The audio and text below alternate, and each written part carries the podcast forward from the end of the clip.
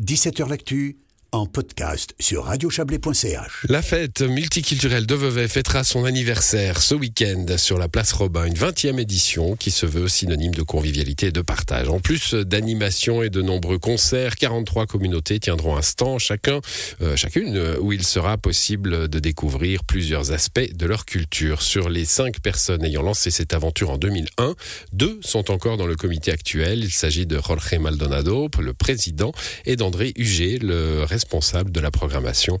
Thierry Nicolet leur a demandé ce qui les avait motivés à se lancer dans cette aventure. On commence avec Jorge Maldonado. Ça nous a lancé le fait qu'on habite dans ces quartiers euh, où il y a beaucoup, beaucoup de communautés étrangères. Et puis, euh, évidemment, à l'époque, on avait environ 41% des communautés étrangères, donc 108 nationalités qui étaient réunies dans cet endroit-là euh, de la place Robin, entre Gilamont, etc. Et puis par l'initiative de la AQB, l'association de la Valsante, et puis nous, l'apéro, où j'étais à l'époque président aussi, on s'est réunis en séance, et puis on a formé un comité, puis on a démarré ces fêtes multiculturelles avec André Auger, puis trois d'autres qui sont plus là, mais nous, on est encore euh, pressants. Voilà, c'est ça qui nous a motivés. Et puis euh, voilà, la réussite, on a commencé avec, euh, sauf erreur, 10 pays. Et maintenant, on est aujourd'hui à 45. À cette époque-là, 2000-2001, euh, il y avait un grand foisonnement au niveau culturel et qu'il y avait énormément d'expressions de cultures différentes, que ce soit dans la danse, dans la musique, sans parler des lieux. Il y avait, euh, il y avait le temps moderne, euh, il y avait plein de compagnies aussi au niveau de, de danse. Enfin, tout ce qui est au niveau expression artistique, c'était vraiment une grande volonté de vouloir faire quelque chose à Vevey. Cette manifestation, quels sont ses objectifs? Qu'est-ce que vous voulez que le public... L'important, c'est que c'est fait, il fait le tour du monde. Parce que chaque communauté, on voit qu'ils s'investissent, qu'ils sont euh, l'enthousiasme. Et chaque année, il y a des nouveaux pays qui viennent se euh, rajouter. Mais par contre, on n'a pas plus de places. On a environ 45, euh, maximum 50, pas plus.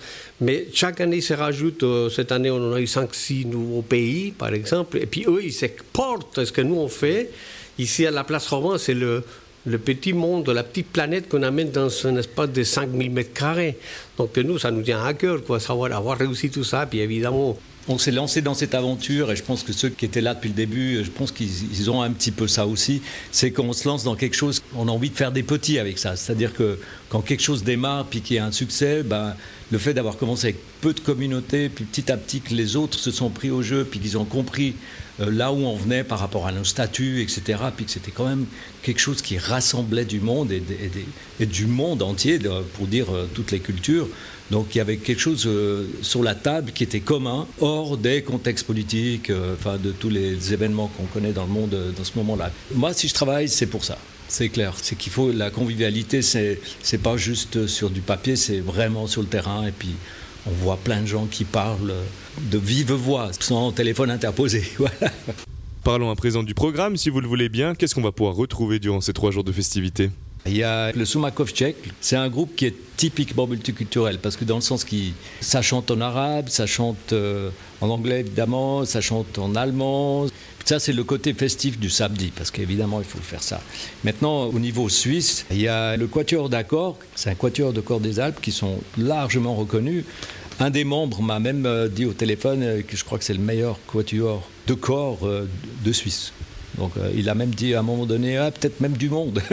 Donc euh, non, on est vraiment là, on va assister, je pense, à des performances que peut-être le public en général ne connaît pas forcément parce que le corps on entend le corps des Alpes, euh, voilà, on l'entend dans les Alpes ou je sais pas, ou sur un apéro. Mais là, là, il y a quelque chose qui, qui, va se faire un petit peu différemment. Ça, il y a un petit peu de chorégraphie là-dessus. C'est des personnes qui sont des vrais musiciens, qui donnent des cours. Enfin, vraiment, ils vont, je pense, pouvoir présenter cet instrument qui est très peu connu, qui est plutôt très vulgarisé, mais là, il y aura quelque chose de pas loin d'une performance, je pense. Voilà, après, bon, je ne peux pas les reprendre tous un après l'autre, mais en tout cas, dimanche, en gros, ça se passe beaucoup sur le niveau traditionnel et folklorique. C'est quelque chose qu'on fait chaque année. Et sur les autres jours, ben voilà, c'est parce qu'il y a eu ces contacts avec ces communautés qui a amené ce programme-là. Peut-être une dernière question. Euh, ben, à quel point, pour l'un comme pour l'autre, c'est important de célébrer la multiculturalité en Suisse? Ben, ben voilà, c'est important parce qu'évidemment, c'est important que ça continue parce qu'on ne doit pas perdre la, les racines qu'on a à chaque communauté. Et puis on voit que les gens, ils sont quand même contents de venir euh, dans le public pour observer, pour écouter les traditions de leur pays à travers de la danse et puis la musique qu'André il amène. Donc euh, là, on voit chez eux la joie dans leur visage. Euh, et puis pour nous, ça, ça nous imprègne. Et ça nous motive pour continuer, évidemment. Oui, alors on peut répondre vraiment de plusieurs manières. Moi, je pense que ce qui est vraiment important aussi, c'est que, de nouveau, je reviens sur cette convivialité et puis ce partage parce que c'est quelque chose qui, malheureusement, heureusement, je ne sais pas, qui est en train de devenir de plus en plus unique. Et euh, quand il y a tellement de monde, eh ben, on sort moins son téléphone et puis on regarde à droite et à gauche, on, goûte un truc ou on s'en va. C'est égal, mais on réagit d'une manière assez organique, on va dire, comme ça. Après, nous, on a notre propre tour aussi de chaque jour, de, des problèmes et moins de problèmes, mais en général, ça se passe plutôt assez bien. C'est toujours dans une perspective assez positive que, en tout cas, moi, personnellement, bon, on a fait le boulot, mais en même temps, on sait pourquoi on l'a fait. Et puis, ça se passe bien. Donc euh, là, cette année, il n'y a pas de raison pour que ça se passe autrement. Entretien mené par Thierry Nicolet. Notons encore que cette édition anniversaire se voudra éco-responsable. Un programme spécial d'activités sera en outre mis en place pour les familles et les enfants. C'est la fin de cette émission. Excellente soirée à vous.